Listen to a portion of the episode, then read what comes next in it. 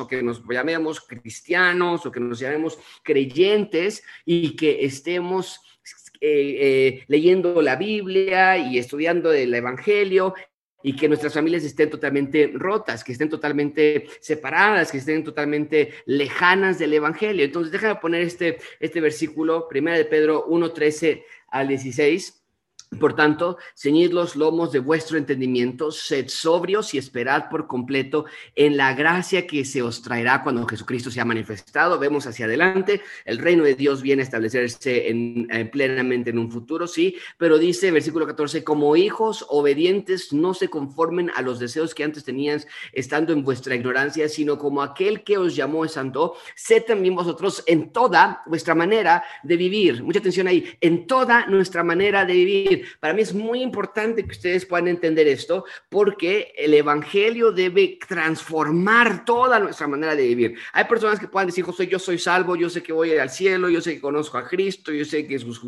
la justificación es por fe, pero eh, tengo una terrible relación con mi esposa, pero tengo una terrible relación con mis hijos, pero tengo una terrible relación en la oración, en la confusión de pecados, eh, no, no conecta esa parte y nosotros queremos decir, hey, no podemos, no podemos descansar así. No podemos decir vamos a descansar en la noche, vamos a dormirnos ya, sin que veamos que el Evangelio está tocando cada esfera de nuestras vidas. Lo vuelvo a poner en la pantalla. La palabra de Dios claramente nos dice que debe estar tocando toda nuestra manera de vivir. ¿Por qué? Lo dice el versículo 16 porque escrito está, sed santos porque yo, dice Dios, soy santo. Esa es la, razón de que el Evangelio debe regir todas las áreas de nuestra vida. Número uno, lo vuelvo a mencionar, ¿por qué? Porque el Evangelio toca todas las áreas de, nuestras, de nuestra vida y debe transformar todas las áreas de nuestra vida. No podemos decir que yo soy creyente y mis hijos son los que están mal, o yo soy creyente y mi esposa es la que está mal, o mi esposo es el que está mal, y por eso es que no tenemos una familia centrada en el Evangelio. Ahorita vamos a hablar de las categorías. Hay ocasiones, lo entiendo por completo, en que hay un miembro de la familia que está en total rebeldía y es imposible tener una buena relación con él, lo entiendo, pero en la mayoría de las situaciones no es así. En la mayoría de las situaciones es creyentes que no se están sometiendo en todas las áreas de su vida al Evangelio. Número, letra B, ¿por qué es importante? Vuelvo a poner aquí en la pantalla, estamos sobre este punto número uno, por qué el Evangelio debe regir todas las áreas de nuestra vida, ya lo vimos, porque el Evangelio es integral. Letra B, porque el Evangelio transforma toda nuestra vida. Va de la mano, lo entiendo, pero yo quería darles este versículo porque es importante. Número, eh, Romanos capítulo 12, versículo 1 y 2. Así que hermanos, os ruego por la misericordia de Dios que presentéis vuestros cuerpos en sacrificio vivo, santo, agradable a Dios. Mucha atención ahí, nuestros cuerpos. Eso, eso es eh, todo lo que eres, todo lo que tú te, te, denominas como persona, tu personalidad, tu alma, tu espíritu, tu, tus, tus sueños, tu eh, vocación, tus talentos, todo dice, tiene que ser dado en sacrificio vivo, santo y agradable a Dios, que es vuestro culto racional, dice versículo 2, no se conformen a este siglo, mucha atención ahí, subrayen esto en sus mentes o si tienen sus notas, sino transformaos por medio de la renovación de vuestro entendimiento eh, para que comprobéis cuál sea la buena voluntad de Dios, agradable y perfecta. Hay una transformación que el Evangelio debe provocar en nuestras vidas.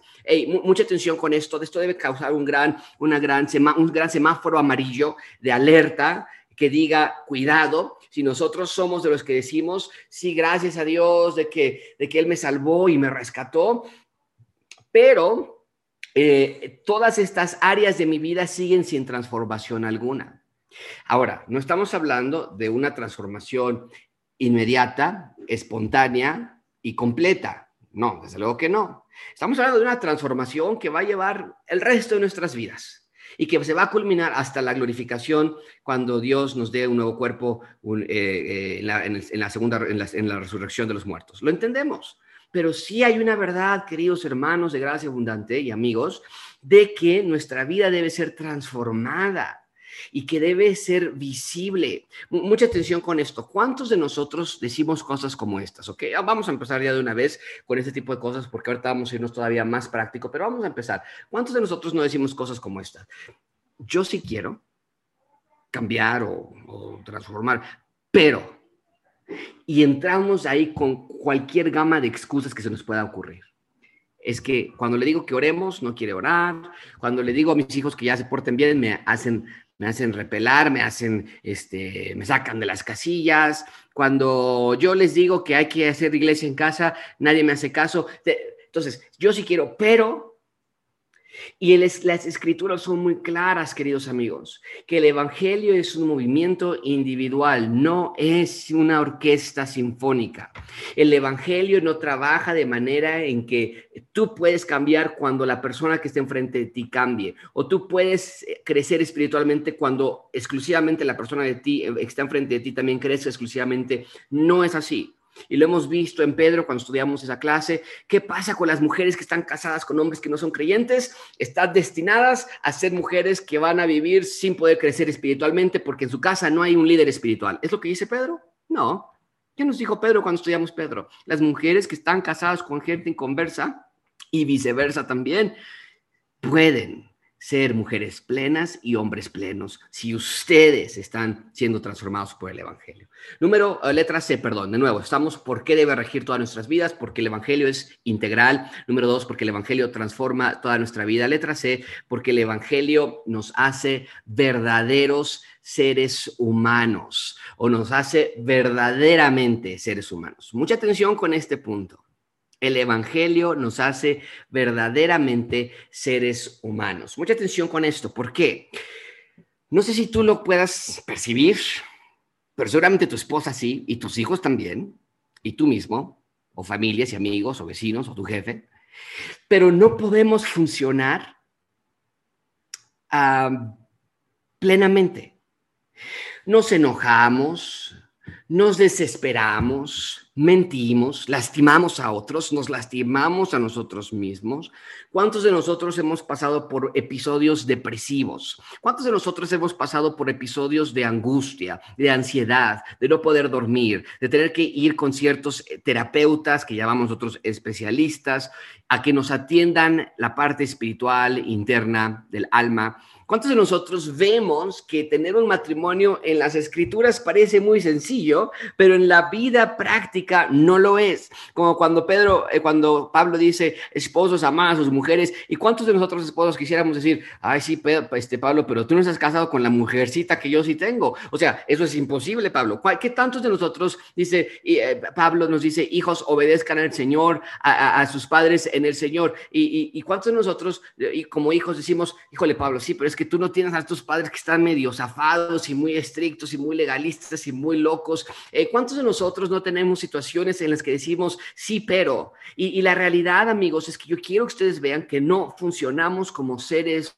humanos a menos que creamos en el Evangelio. Y el, el, Evangelio nos da una habilidad que antes, mucha atención, no tenías. Pero me temo que muchos de nosotros nos quedamos con esa idea de que no tenemos la capacidad, el poder para cambiar. En efecto, no lo tienes, pero nos olvidamos que cuando estamos en el Evangelio, somos transformados a una nueva criatura que ahora sí posee las habilidades y los, y los, eh, y los requerimientos necesarios para actuar de manera diferente. Déjame mostrarte este versículo. Eh, dice letra C, el Evangelio nos hace verdaderamente seres humanos. Letra C, eh, 2 Corintios 5, 17 dice, de modo que si alguno está en Cristo, nueva criatura es, las cosas viejas pasaron, he aquí todas son hechas nuevas. Y quiero explicarme muy bien en lo que está diciendo Pablo. Pablo está explicando que como seres humanos tenemos la inhabilidad, vamos a llamarlo exactamente en el vocabulario que Pablo ocupa, como viejas criaturas, dice Pablo, somos nuevas criaturas ahora. Entonces, somos, antes de estar en Cristo, somos viejas criaturas y como viejas criaturas no tienes la posibilidad de amar a tu cónyuge, no tienes la posibilidad de ser fiel a tu cónyuge, no tienes la posibilidad de tener pureza sexual en tu mente, en tu corazón, en tu cuerpo, es imposible porque eres una vieja criatura y una vieja criatura funciona mal, es deficiente, defectuosa. Pero en Cristo el Evangelio nos hace actuar verdaderamente como seres humanos de la manera que Dios originalmente lo diseñó. Por eso dice Pablo, somos nuevas criaturas en Cristo. Entonces, todo esto es como un contexto para ahora sí hablar de la familia. Eh, y, para mí es muy importante ese contexto. Aquí basamos toda nuestra idiosincrasia de las, del Evangelio. No lo decimos nada más por decirlo. El Evangelio debe cambiar toda tu vida. El Evangelio debe tocar todas las áreas de tu vida. Lo creemos, estamos convencidos que el Evangelio es integral, que el Evangelio es transformativo y que el Evangelio eh, nos, nos hace una nueva criatura que tiene la habilidad de lograr lo que, lo nosotros a veces creemos imposible. Eh, ¿Cuántos de nosotros hemos dicho cosas como estas? ¿Sabes que eh, nunca voy a cambiar? ¿O nunca va a cambiar el de al lado? Hijos, vecinos, abuelos, suegra, lo que sea. Eh, entonces, pues, ni modo, me aguanto y así es. Y lo que nos está diciendo Pablo en Colosenses es totalmente lo opuesto. Nosotros somos una nueva criatura en Cristo. Vienen cosas nuevas. Esta idea, mucha atención con esto, amigos, esta idea va conectada con Génesis capítulo 1, Génesis capítulo 2, cuando Dios crea al ser humano por primera vez y de ahí para abajo, ¿no? Nos desviamos, nos, nos descarrilamos. Ahora está diciendo Pablo, en esencia, está diciendo, hay una nueva recreación Dios te está volviendo a crear. Y jamás, nunca gracia abundante. Vuelvan a pensar o decir, yo no puedo cambiar, mi matrimonio no puede cambiar, yo estoy adicto a la pornografía, yo soy adicto a, las mujeres, yo soy adicto a las drogas, yo soy adicto al cigarro, yo soy adicto a la ira, yo, yo soy muy impaciente, yo soy muy... Eh, nunca vuelvan a decir algo así, porque si están en Cristo son evidentemente una nueva criatura. Ahora, nuestra naturaleza pecaminosa nos arrastra y nos arrastra brutalmente, cruelmente. Es, es la manera natural de reaccionar, pero no estamos locos. Eh, eh, si yo te hablo y te digo, este, oye, ¿qué crees? Eh, Paco, se me cayó el refresco ahí en la sala y pues una disculpa. Paco muy probablemente, como siempre, muy amable Paco, muy tranquilo, me diría, ah, José, no te preocupes, ahorita se limpia, no hay problema. Pero si su papá lo hiciera, si él mismo lo hiciera. A veces nuestra reacción es muy diferente, ¿no? Ay, te estoy diciendo que no tomes refresco en la sala, te estoy diciendo que ya muchas veces, ¿cuántos años debo hacer? Con... Entonces, no estamos locos, no somos seres monstruosos, simplemente que abrimos la puerta a que la carne lleve el control de nuestro volante. Y cuando se lo damos, nuestra carne no se detiene. Es brutal. ¿Y qué es lo que nos dice Pablo? Tienen que entender que ustedes ya no están más en la carne, ustedes ahora están en el espíritu y cuando está en el espíritu, ustedes son una nueva criatura. Ahora, eh, ¿algún comentario, alguna duda hasta este punto, eh, queridos amigos, hermanos que están conectados? ¿Alguna pregunta, algún comentario que quisieran hacer?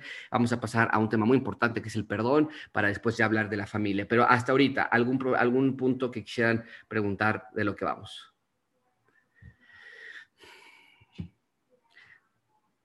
Creo que no, pero les vuelvo a insistir, casi todos ustedes en mi computadora están congelados, entonces si alguien está diciendo algo, nada más desbloquee su micrófono y hable, porque no puedo ver yo, todos están de hecho en oscuro, entonces estoy hablando puros cuadritos oscuros, con excepción de algunos que están ahí con, este, con fotografías congeladas, pero creo que no hay comentarios. Ok, muy bien. Bueno, seguimos. Número dos. Ya vimos entonces la importancia de por qué o la explicación de por qué el Evangelio, deja ponerlo acá otra vez, de por qué el Evangelio debe regir todas las áreas de nuestra vida. Dijimos porque el Evangelio es integral, porque el Evangelio es transformativo y número tres, porque el Evangelio nos hace una nueva creación. Pero ahora quiero hablar acerca, conectado con lo que estamos hablando, número dos, perdón centrado en el Evangelio perdón centrado en el Evangelio.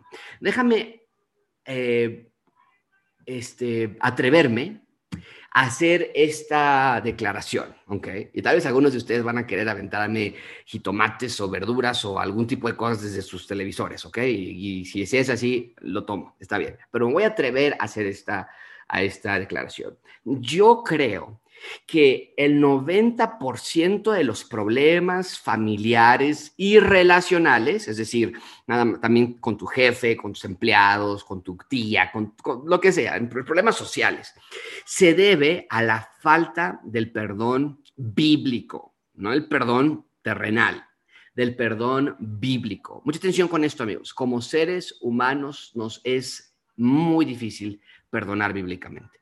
Qué terrible. Es algo muy triste. Pero yo quiero que ustedes, es necesario, por favor, y gracia abundante, que ustedes vean esa realidad. Que tú puedas decir, parte de mi problema es que no perdono. Y un corazón que no perdona, mucha atención con esto, gracia abundante, es un corazón que está en proceso de putrefacción. Y un corazón en proceso de putrefacción no tiene la sobriedad necesaria para perdonar, para amar bíblicamente. Eh, el rencor que tú estás guardando, la amargura que tú estás guardando, te está haciendo infeliz. Estás siendo presa, preso de tu propia infelicidad al no perdonar.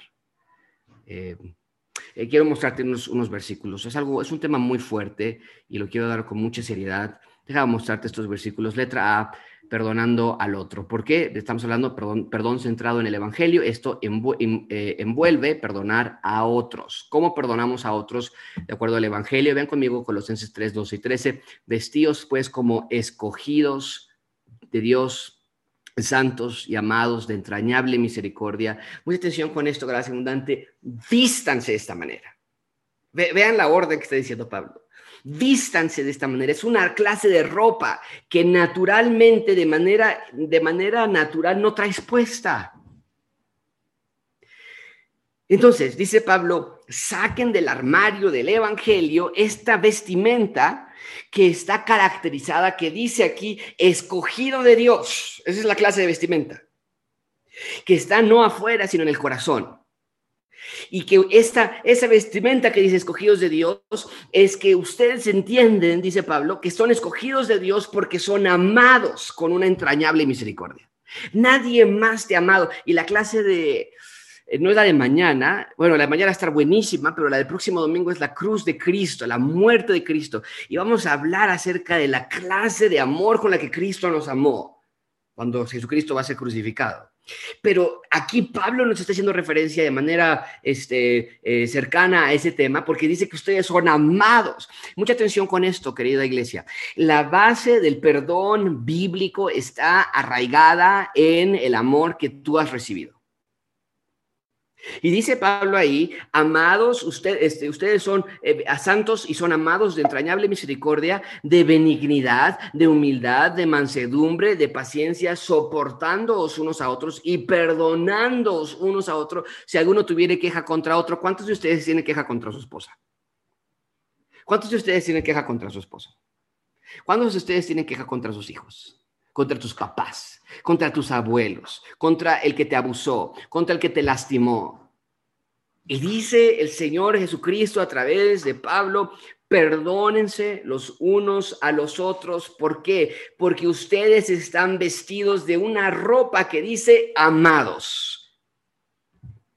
Y vean cómo Cristo, vean cómo termina el versículo de Colosenses 3, de la manera que Cristo os perdonó, así también hacedlo vosotros. El estándar es muy alto.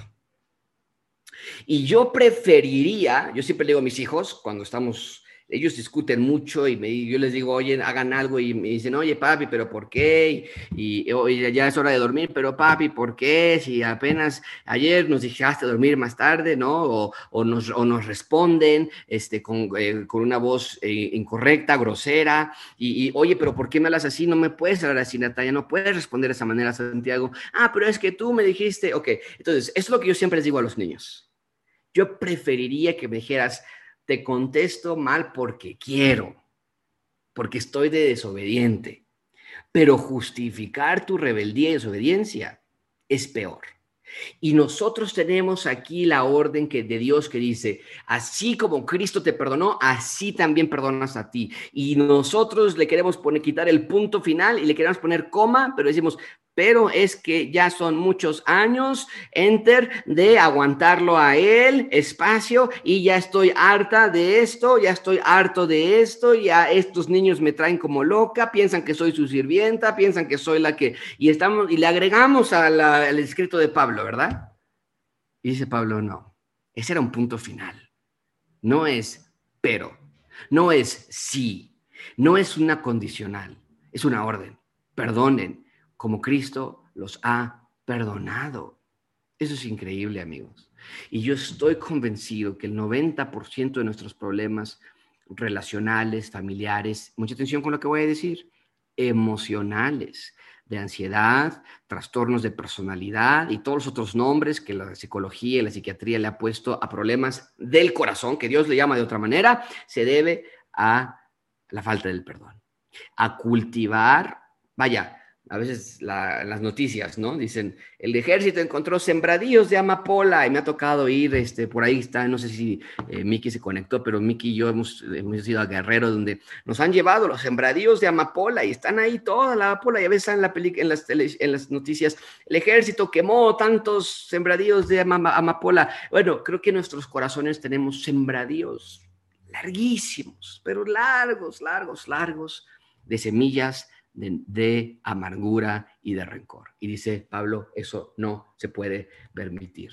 Eh, déjame continuar. Eh, se me está viendo el tiempo encima, pero seguimos. Vamos a ver, letra B.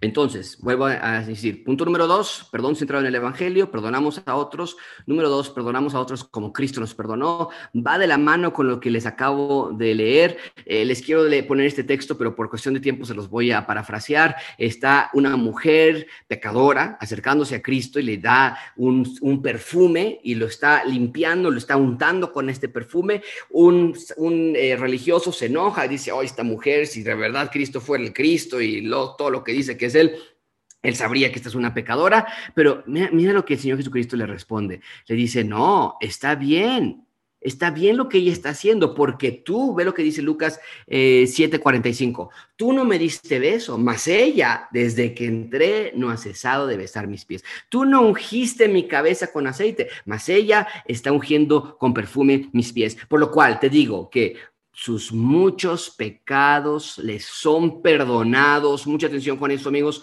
porque amó mucho. Mas aquel a quien se le perdona poco, poco ama. Esto es increíble. Esto nos debe explotar la cabeza como, wow. Al que mucho se le ha perdonado, mucho ama también. A Cristo, desde nuevo, a Dios, pero también a otros. También a otros. Y le dice, el versículo 48, y le dijo a ella, tus pecados te son perdonados. Al que mucho ama, eh, perdón, al que mucho se le perdona, mucho ama. En esencia, entonces, amigos, cuando nosotros decimos, es que ya estoy hasta acá de mi esposo, es que ya estoy hasta acá de mis hijos, es que mi jefe ya me tiene hasta acá y ya de verdad que hasta quería que le diera COVID también. En esencia estamos diciendo, a mí me perdonaron poquitos pecados, por eso yo no tengo que amar mucho. Y qué gran eh, insulto a la sangre de Cristo. Porque vamos a ver, te digo que esto se va a poner impresionante, no puedo esperar para la clase de mañana y la del próximo domingo, que no fue así, ¿eh? No fueron poquitos pecados los que Cristo te perdonó. La clase de sufrimiento y el juicio que va a venir, te adelanto, obscuridad por tres horas, tres horas en obscuridad, la tierra total, porque el Señor Jesucristo estaba recibiendo el castigo, la ira de Dios sobre él, por ti. Así que no fueron poquitos pecados. Pero nosotros en esencia decimos, Dios me perdonó poquitos pecados. Pues sí, sí era mala onda, la verdad, ¿no? Sí. Pero lo que ella me está haciendo está así de grandote. Lo que mis hijos me llevan haciendo está así, mira, gigantesco. Y Dios, bueno, pues sí, Dios me perdonó dos o tres. Yo era medio, medio muy perfeccionista, ¿no? Eso es nuestro pecado. Era este, muy amoroso, muy generoso. Eso sí, yo me pasaba de... Y Dios dice, no, no, yo, yo rescaté a lo peor de este mundo. Bueno, seguimos entonces, eh, estamos hablando de perdón centrado en el Evangelio, estamos hablando de un perdón que es perdonar a otros, perdonar como Cristo nos perdonó.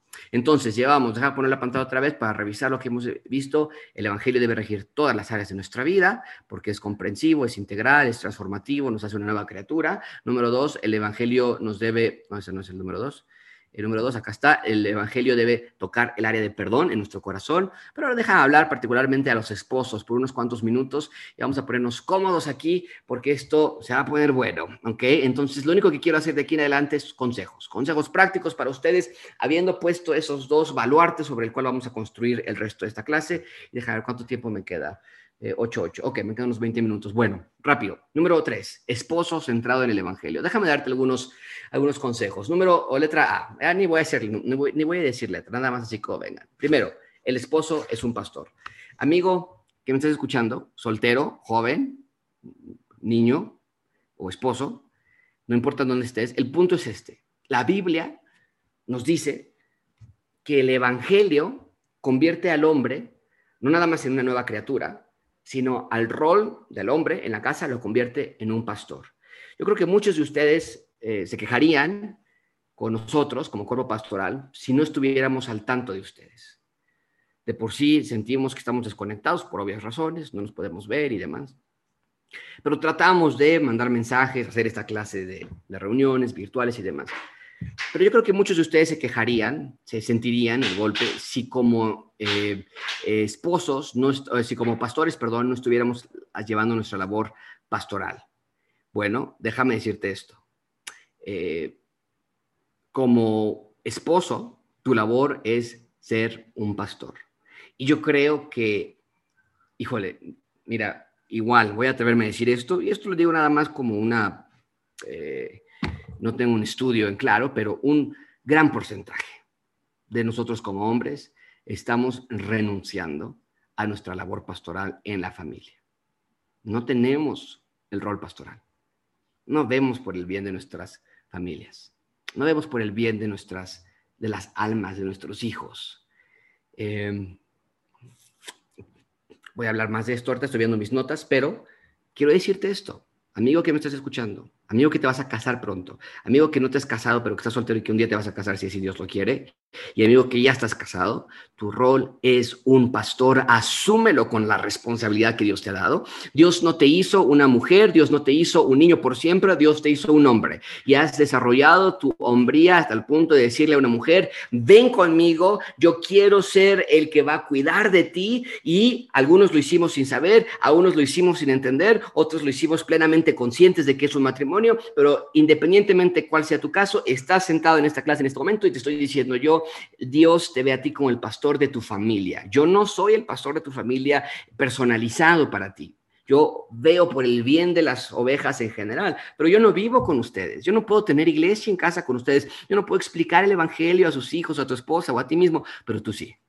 Y es hora de que con todo el amor que has recibido tú, ahora tú ocupes ese deseo de cuidar por tu familia. Esposo, tú eres un pastor, por favor, pastorea a tu familia y pide perdón a Dios por no hacerlo cuando no sea el caso. Letra B, el esposo es un líder, el esposo es el que guía, el esposo es el que instruye, el esposo es el que pone el ejemplo, el esposo es el que dice, por aquí vamos, no está desconectado de Dios, no está desconectado de la familia, no está viendo ahí un partido de fútbol mientras los niños están haciendo de las suyas, no llega a la casa y se pone a ver la televisión nada más porque el esposo es el líder que ve a su familia como el equipo de trabajo que Dios le ha dado y que él tiene la responsabilidad de guiarlo al adolescente, a sus hijos adolescentes, a sus hijos pequeñitos, al bebé, a la esposa. Él ve bien, él ve por el bien de todos. Ese es un buen líder. Somos copastores de Cristo. Somos copastores en tu familia. Es hora de que tú te pongas de rodillas y digas, Señor, es que yo no sabía esto. Yo no veía la inmensa responsabilidad que es tener hijos y tener una esposa. O en caso de los solteros que nos están viendo, yo no entendía la responsabilidad de lo que es querer que un día casarme.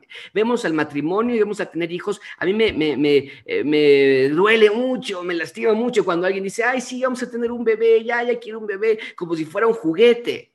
Eh, o ya me quiero casar y, ay, está bien guapo ese chavo, no, hombre, y si me llega, yo sí le digo que sí, ¿eh? O sea, no, entendemos la responsabilidad de lo que es ser esposa, esposo. Y el Evangelio nos está mostrando, en el caso de los hombres, jóvenes, adultos, pastosos que ya están casados, ustedes tienen que liderar a su familia. No pueden dejar a la familia ahí, al, ya se va.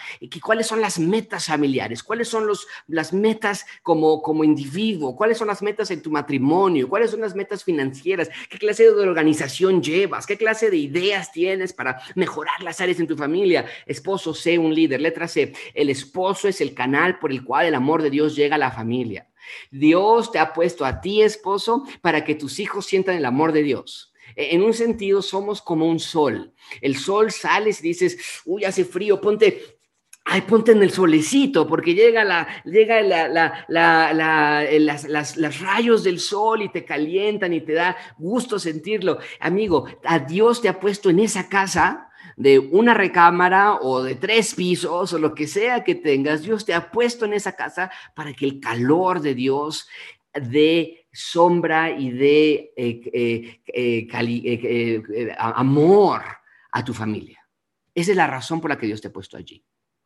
A veces llegamos y decimos, oye, pues, ¿qué no es que estoy cansado? Mira, vengo del trabajo y no, es que el tráfico está horrible y es que mi jefe me hizo aquello y es que esto, aquello. Hey, ¿sabes qué? No importa.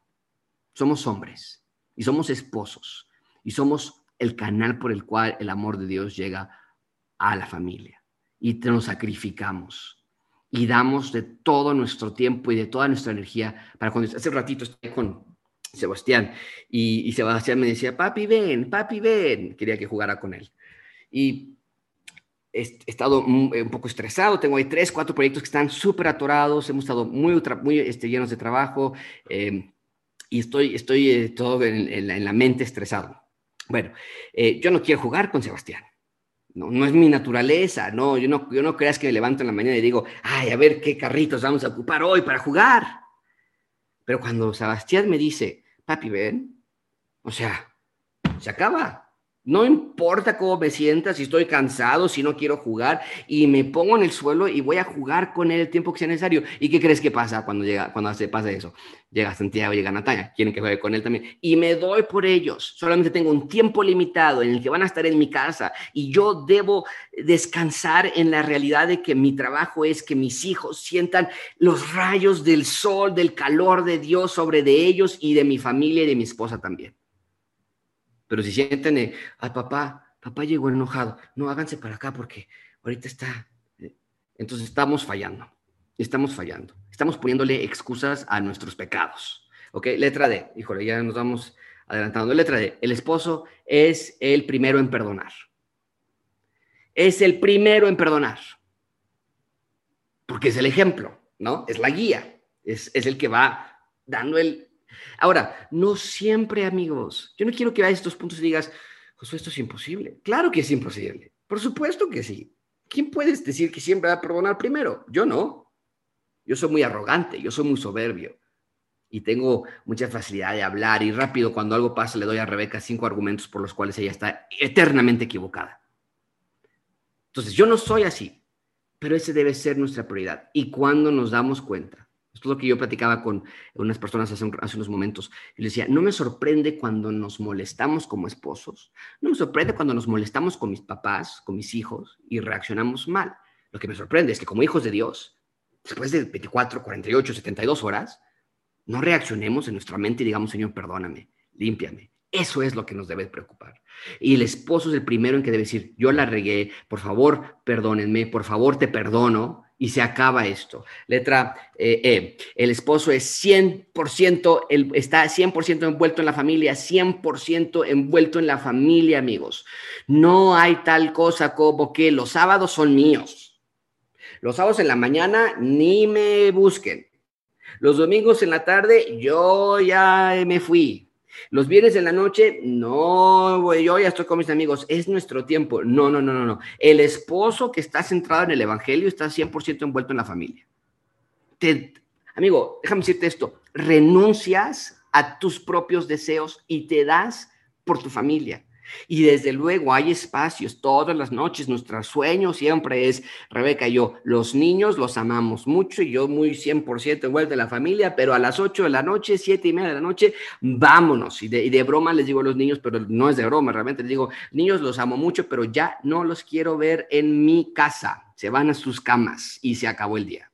¿Por qué? Porque ahora sí ya entra nuestro tiempo, ¿no? Ya estamos, Rebeca y yo, una peliculita, leemos, un cafecito, un Uber Eats, pedimos unos tacos y nos disfrutamos. No estoy diciendo que estar, eres esclavo de la familia, pero que dentro de lo que cabe, tu trabajo sí es estar 100% envuelto con ella. No puedes estar viendo la televisión mientras tu esposa está tratando de lidiar con los niños. La televisión, el Internet, el Facebook, el Instagram. Si tienes una cámara de 360 grados, como la de los carros que ahora ponen que casi como se ve aérea del carro, y si ponen una cámara en tu techo y te ponen a ti y estás sentado así en el, en el sofá, este, llegando de trabajar y estás, estás así en el teléfono, entonces eso quiere decir que estás mal, no está bien eso y la familia está ahí y este, este, oye, Josué, este, ahorita que, que acabes de revisar tus publicaciones en Facebook, ¿me echas la mano con los niños como si fuera un favor?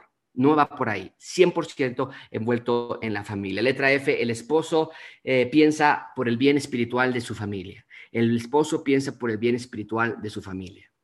Tienes que ver, esposo, que tu, que tu familia esté bien espiritualmente. O sea, no hay otra. Eh, Déjame ver si lo puse. No, va aquí. Ok, mira, mucha atención con lo que voy a decir. El esposo piensa por el bien espiritual de su familia, mucha atención con esto, en presente y en futuro. Mucha atención con esto, en presente y en futuro. A mí se me está acabando ya los días con Nataña, de niña chiquita. Ella, pues que jugaba con las muñequitas y que jugaba con los carritos y demás. Ya se me está acabando ese tiempo. Ya está entrando a la preadolescencia. Y me está llegando a mí el 20, que debo de pensar no nada más por compartirle la historia de Jonás y de Pedro y de Pablo ahorita, sino tengo que empezar a invertir para que ella pueda estar bien espiritualmente en el futuro y que sea la voluntad de Dios. Desde luego, yo no puedo controlar su alma, pero esa es mi labor. O sea, ¿cómo voy a ayudarle a Natalia a que enfrente los retos que vienen en el futuro? Eso es un papá, eso es una mente que piensa a largo plazo por el bien de su familia. Pero si no estás conectado con tu familia en esa manera, vas a tener errores muy feos. ¿Y cuántos, cuántos de nosotros hemos escuchado estas frases? Es que está en la adolescencia. Es que ahorita está en la edad. No, es que los papás no se previnieron y no prepararon esos años que venían. Y aún cuando sucede eso, amigo, amiga, hay tiempo. Y el Evangelio es poderoso. No importa en qué edad estés. Puedes empezar hoy mismo a hacer cambios en tu vida si tienes adolescentes en plena rebeldía, no te tienes que espantar. El Evangelio puede con ellos y con cualquier otra cosa, pero sí tienes que hacer los cambios ya. Eh, letra G, el esposo no solo es el que gana el dinero, eh, perdón, el esposo centrado en el Evangelio, no nada más es el quien gana el dinero, muchos papás dicen eso, ¿no? Yo, soy yo soy el que traigo el dinero aquí a la casa y háganle como quieran. Pregúntale a tu mamá, Dile a tu mamá si puedes ir a la fiesta. Dile a tu mamá si puedes ir al cine. Pregúntale a tu mamá. Yo no sé, yo nada más estoy por el dinero. Yo les doy que comer, yo les doy para la escuela, yo les doy para el inglés, yo les doy para este, la universidad y me desato de mis otras responsabilidades. No, no, no, no, no, no. Esa no es tu responsabilidad. Es mucho más que eso y es lo que estamos hablando. Letra H.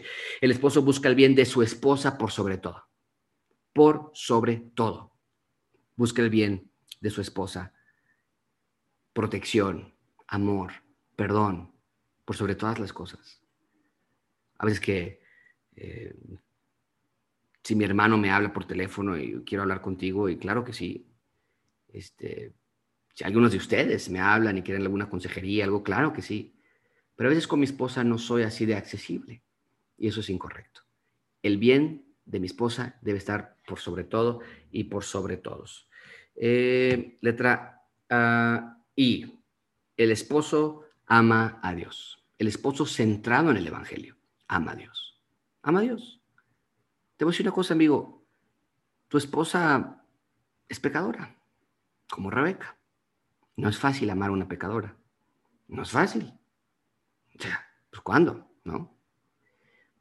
Pero el esposo centrado en el Evangelio ama a Dios, primeramente, y entonces puede amar a su esposa también. Y letra H, eh, letra H, letra J, el esposo evalúa su vida en búsqueda de ídolos constantemente. ¿Cuáles son tus ídolos? El dinero, la estabilidad, la salud, tantas clases de ídolos. El esposo centrado en el Evangelio los busca para erradicarlos, desde luego, para desarraigarlos, para quitarlos de su vida. ¿Ok? Bueno, vamos a número cuatro, esposa centrada en el Evangelio. Espero que eso sea de ayuda para ustedes, esposos. Por favor, no puedo hacer mayor énfasis. Estamos en una crisis generacional porque nuestros jóvenes, nuestros hijos, bueno, para empezar, somos cristianos de primera y segunda generación, muchos de ustedes, incluso aquí en Gracia Abundante. Y luego nuestros hijos, nuestras esposas, nuestros matrimonios, pues se las ven muy, muy, muy negras, muy pesado, porque no estamos aplicando esos principios. Entonces necesitamos tomar estas realidades en nuestras vidas y ver que estamos preparando una siguiente generación de personas. Eso me lleva a al rol de la esposa. Esposa centrada en el Evangelio. ¿Qué es una esposa centrada en el Evangelio? Bueno, letra A. La esposa centrada en el Evangelio es la administradora de la casa. Esto no significa que es la que hace todo en la casa. Esto no significa que es la eh, que lava los trastes siempre y que barre y que limpia. Y... No, pero sí es una administración sí es verdad que la mujer es la encargada de administrar eso. Es la encargada de la que debe decir, oye, ¿cuándo vamos a hacer estas tareas domésticas? Este es el plan que yo tengo, esta es la idea que yo tengo. Que tu esposo me eches la mano en esta, esta área, los niños en esta, esta área, eh, si alguien viene a casa a ayudarnos y si no nosotros, y es así como nos vamos a organizar. ¿Cómo vamos a comprar? Comprar las cosas del día sale más caro que comprarlas quincenalmente o mensualmente. Eso es obvio, ¿eh? Entonces ve por 15 pesos de aceite, ve por un kilo de tortilla. Bueno, la tortilla no se puede comprar con anticipación, pero me, entienden, ¿no? Entonces la esposa es la administradora de la casa, la que debe llevar el hogar en cuanto a las cosas administrativas de la casa junto con la ayuda del esposo, desde luego. Mucha atención, no estoy diciendo que eh, la esposa es la, la encargada de hacer todo y que es la como una clase de sirvienta. No, no, no, no, no. Pero sí hay una orden. Y, y, y, vaya, no vas a decir que es algo nuevo, no vas a rascarte la cabeza y decir, ¿qué? ¿Josué qué? en, una, en un hospital hay un director en o directora, en una, y, jefe de intendencia, y jefe de enfermeras, y jefe de todo, de todo. En un despacho, en todo hay un orden, en la casa es igual, ¿ok? Letra B, la esposa es la luz del evangelio en la vida de los hijos. Mucha, mucha atención con esto, mujeres, por favor. Yo me temo que las mujeres mamás piensan que, muchos casos, que el ser una buena mamá o cumplir con tus labores de mamá es que se lave los dientes, que no tenga caries, que coma bien, que no responda, que no se duerma tarde, que, que haga la tarea, que salga al karate, que este, no se pelee con sus hermanos, que se bañe, que se limpie las orejas. Y aunque todo eso es parte de, pues sí, sí, es parte de ser mamá, papá, no, lo es, no es todo, no es lo primordial mamá, los niños jóvenes, muchos no entienden el Evangelio.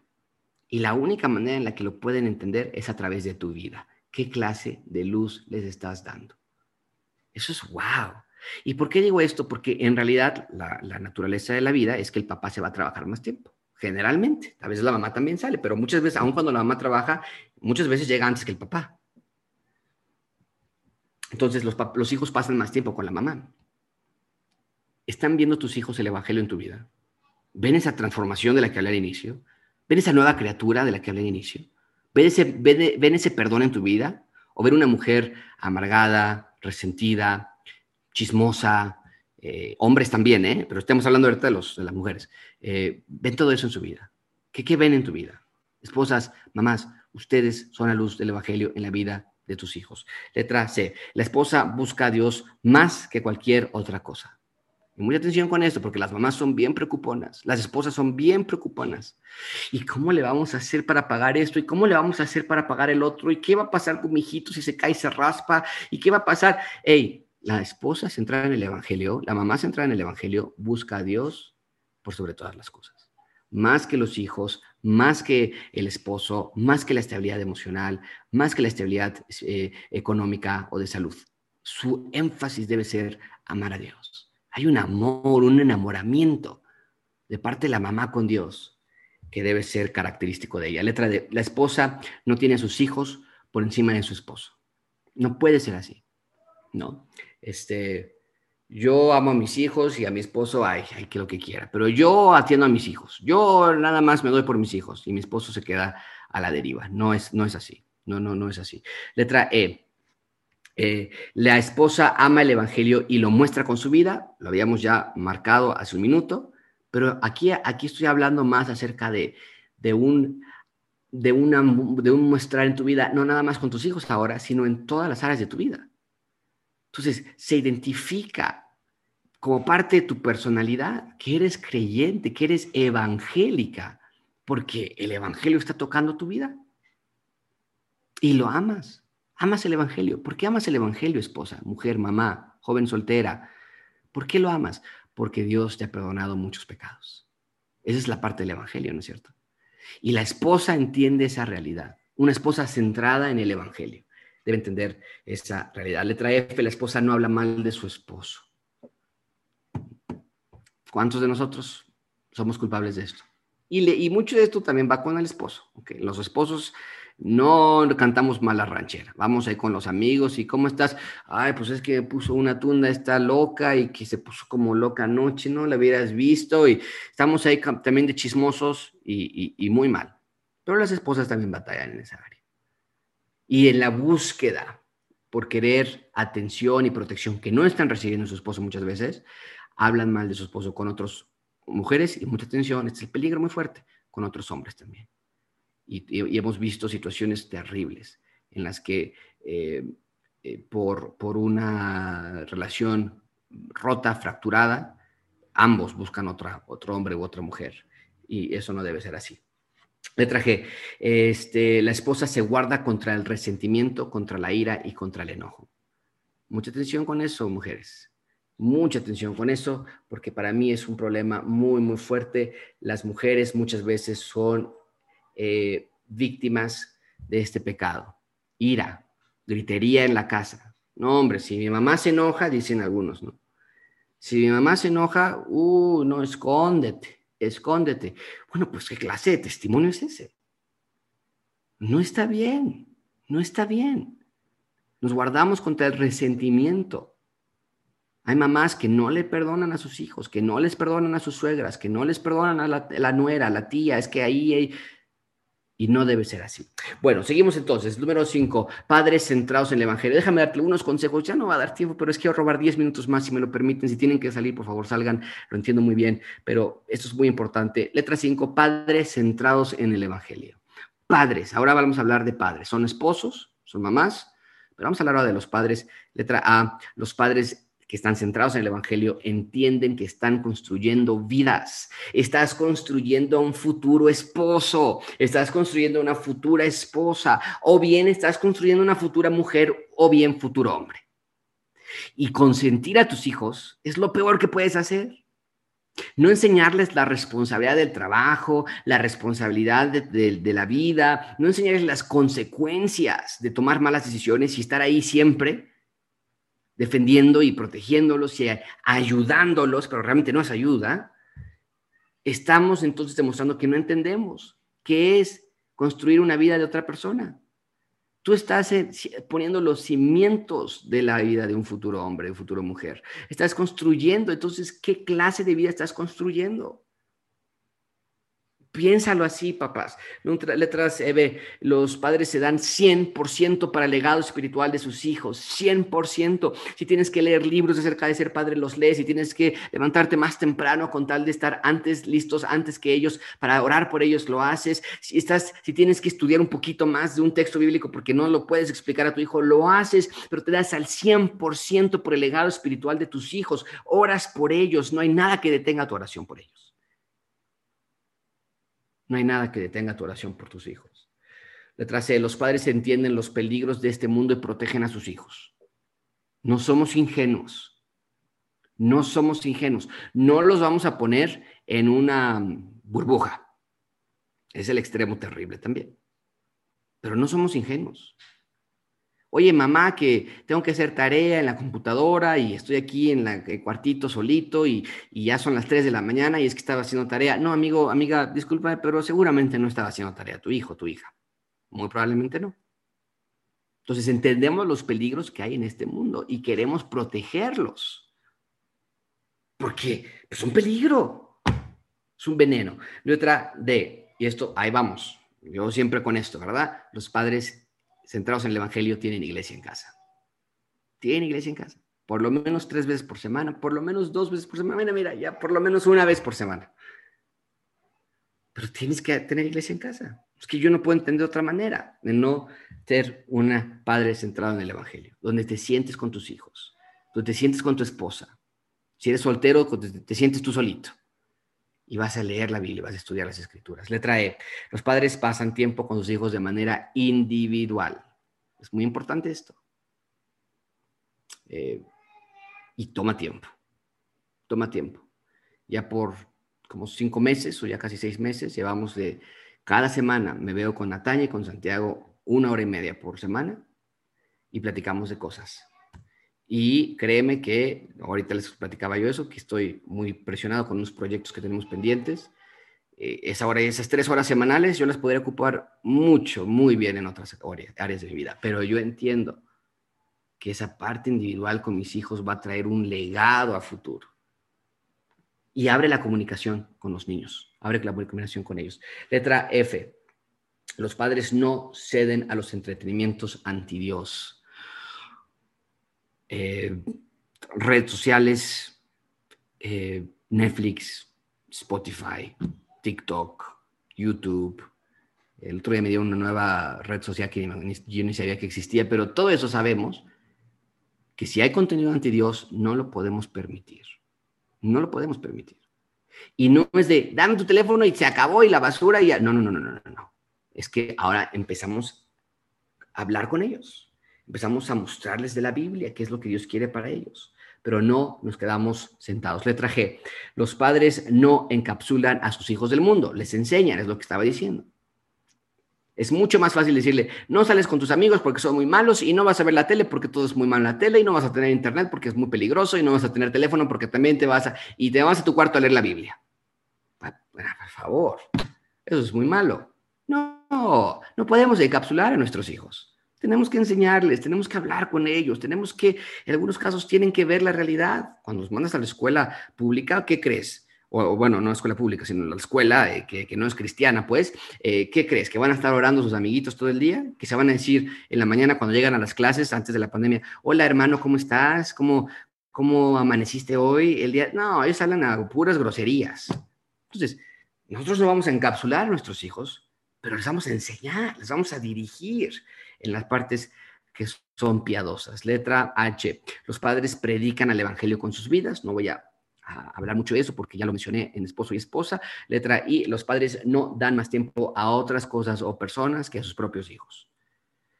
A veces la mamá que se va a ir a clase de tejido y que clase de cerámica y que clase de pintura y que clase de spinning y que no sé qué y que zumba y no sé cuánto, y el hijo ahí está ahí con su teléfono y la tableta mientras tanto. No, el papá que voy a ir a jugar al fútbol, que voy a ir con mis amigos, que tengo una reunión, que tengo que salir, que tengo que ver a mi mamá, que tengo que llevar esto y nuestros hijos y la familia, ahí se quedan. No, no, no, no. Los padres centrados en el Evangelio ven que sus hijos y su propia familia es más importante que las cosas. Letra J.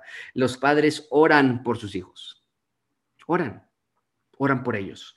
Y letra K. Los padres hablan de sexualidad con sus hijos. Los padres hablan de sexualidad con sus hijos. Esto es crucial. Particularmente cuando tienen 10, 13, 14 años, pero incluso después. Incluso después tienen que hablar acerca de los orientación sexual. ¿Qué pasa, papá, mamá, si tengo una, atracción por el mismo género? ¿Es posible? No nos debe sorprender, pero tenemos que enseñarle a nuestros hijos qué es lo que Dios le llama a eso y cómo, cómo, es, cómo es que Dios puede reparar y restaurar nuestra relación con Dios. Tenemos que hablar de sexualidad, tenemos que hablar de eh, masturbación, tenemos que hablar de pornografía, tenemos que hablar de eh, eh, sexo antes del matrimonio. Con nuestros hijos, tenemos que ser abiertos con ellos, no hay, no hay razón de no ser abiertos con ellos. Cuando la palabra de Dios nos lo explica. El, eh, ¿Qué día es hoy? Hoy es viernes, el miércoles o jueves, abrimos Primera Corintios. Y hablábamos de la homosexualidad con Santiago con Nataña. ¿Y qué se trata eso? ¿Y qué es lo que Dios dice? Y dice Pablo, ustedes eran unos de esos, pero Dios los rescató y los glorificó y los justificó y ahora ya son diferentes. son ahora verdaderamente seres humanos. No, tiene nada de, ay, ¿cómo voy a mencionar este tema? No, es importante porque la escritura nos lo está diciendo y hay que guiar a nuestros hijos en esas áreas. Letra eh, número siete, finalmente, rápido, rápido, rápido, eh, jóvenes centrados en el Evangelio. Jóvenes centrados en el Evangelio. Jóvenes que nos están viendo, y tengo, tengo varios, por lo menos aquí, déjenme ver. Ok, sí, ahí está, muy bien. Santiago, Alexia, Leslie, varios jóvenes que nos están viendo. Este, muy bien, bueno, hay varios que están ahí tapados, pero yo sé que hay varios que nos están viendo. Déjame darte este material muy rápido. Letra A. Los jóvenes centrados en el Evangelio buscan a Dios más que todas las cosas. Chicos y papás de chicos, está grabado esta clase, muéstrenselos después, pero no hay tal cosa como que mi papá y mamá son cristianos y ellos sí leen su Biblia y yo sí esto y eso, ellos sí aquello y yo no. No, no, no. Claro que no. ¿Eres cristiano? Entonces ama a Dios más que todas las cosas. Ama a Dios más que tu reputación. Encuentra tu identidad en Él. Jóvenes chicas, jovencitas que están viéndonos, su identidad no está en su cuerpo. No les permitan decir que la manera de su cuerpo es lo que les va a dar seguridad. Eso es una mentira satánica. Y jóvenes hombres no permitan pensar que su identidad está en qué clase de novia tengan o qué clase de, placer puedan tener con otra mujer o, o cómo se ven ustedes, guapos o feos o gordos o flacos. No, su identidad está en Dios. Y ahí encuentran su seguridad porque amas a Dios más que todas las cosas. Letra B. Los jóvenes centrados en el Evangelio tienen una buena comunicación con sus padres tienen una buena comunicación con sus padres. No escondan cosas de sus papás. Hablen con ellos. Tengo esta inquietud, tengo esta duda, tengo este deseo. No puedo controlar este deseo. Ayúdenme. No puedo controlar mi enojo. Ayúdame, papá. Ayúdame, mamá. En oración. Eso es lo que un, un, joven centrado en el Evangelio hace. Letras C, los jóvenes evalúan todas las cosas a la luz de las escrituras. Todas las cosas a la luz de las escrituras. Vaya, va a haber la premier de un nuevo disco de una nueva canción de Justin Bieber o de Taylor Swift o de este Camila Cabello y estamos ahí, uy, ya va a salir, amigo, amigo, ya va a salir. Tenemos que evaluarlo a la luz de las escrituras. Jóvenes, tienen que ver qué es lo que están consumiendo en su vida. No son incapaces de hacerlo. Tienen la capacidad de evaluarlo. esta letra, esta canción de Maluma, realmente es algo que me va a edificar y que es algo anti Dios. Esa es para mí la parte importante. Es algo anti Dios. Letra D. Los jóvenes espirituales o los jóvenes este, centrados en el Evangelio erradican la idolatría de sus vidas ven que sus, cuáles son sus ídolos y los arrancan de su corazón. Letra E, los jóvenes entienden el peligro del placer sexual anti Dios. Esto, vuelvo a insistir, todo lo que sea anti Dios. Para mí esa es la palabra clave, ¿no? Entonces, eh, debemos ver el peligro como jóvenes, debemos ver el peligro de aquello que nos trae un placer, pero que es un placer ante Dios pornografía, masturbación, eh, orientación sexual eh, eh, homosexual, deseos incorrectos, pensamientos, sexting, todo lo que se nos pueda ocurrir. Tenemos que ver, jóvenes, que eso es un peligro, porque estamos desafiando a nuestro Dios y a la santidad que Él nos ha llamado. Y letra F, los jóvenes entienden que este mundo no es hogar. No es hogar. Este, este, mundo es una parte que va a ser simplemente la entrada de un reino pleno y futuro en un momento dado. Así que, bueno, muchísimo material y como siempre se le vino el tiempo encima, pero espero que sea de ayuda a, a ustedes. Esto está sobrado, por decirlo, pero lo voy a decir. Hablamos de muchas cosas que estoy seguro, no soy ingenuo, muchos de ustedes están batallando y en Gracia Abundante estamos comprometidos con la consejería bíblica. Así que, si alguien necesita ayuda, si alguien necesita consejería, ese es nuestro llamado. Ayudar a los papás, a los jóvenes, a los abuelitos, a los matrimonios, a los solteros, a encontrar la razón del por qué a nuestros problemas conductuales, a nuestros problemas emocionales. Y si la razón de nuestros problemas conductuales no está en la psiquiatría y en la psicología, si la razón y la, respuesta y, la ayuda está en la palabra de Dios, acérquense a nosotros, estamos para servirles. Muchísimas gracias a todos por conectarse. Les, me quedé, les, les, debo 13 minutos que se los prometo, se los voy a pagar en algún momento de aquí a 20 años, con muchísimo gusto, a plazo, a plazo a 20 años. Así que eh, les quedo de ver eso, pero no quiero cerrar la clase sin que haya oportunidad de que alguien pregunte si hay alguna duda o si hay algún comentario. Y nada más desbloqueé su micrófono porque no veo mucho, ¿ok?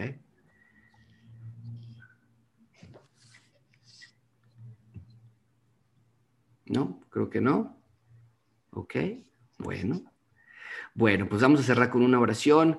Prepárense para el día de mañana, no puedo esperar. Tenemos todo muy bonito ahí ya puesto. Eh, va a ser muy, muy bonito poder reencontrarnos el día de mañana. Los que no van a poder ir, por favor piensen eh, o recuerden más bien que la celebración ya no va a ser a las 10 de la mañana, porque ya no hay a las 10, hay 9 y a las 11. Y vamos a tenerlo en YouTube y en Facebook en vivo, a ambos a las 9 y a las 11. Así que se pueden conectar a la hora que más les convenga, si no van a ir. Y si van a ir, pues prepárense porque va a estar muy bonito, va a estar una clase extraordinaria. No puedo esperar para ver la clase de mañana y eh, vamos a estar todos juntos. Y los que no han ido, anótense para la siguiente semana. Eh, mañana lo vamos a demostrar, pero una vez les digo, en cada celebración de las 9 y las 11 hay cerca de 15 personas que ya se enfermaron, entonces, eh, con COVID-19. Entonces, hay un alto grado de inmunidad y hay varias personas que ya están vacunadas. Así que eh, estamos bien, vamos a estar tranquilos. Tenemos un aparatito ahí que está lanzando anti, eh, este sanitizador, que yo ni sé si sirva o no, pero pues lo compramos y lo vamos a poner ahí. Este. Tenemos todo, tenemos todo lo que se, nos, se nos pudo ocurrir para, para protegernos y que podamos hacer las cosas bien, ¿ok? Eh, que no haya ningún peligro. Bueno, vamos a despedirnos con una oración.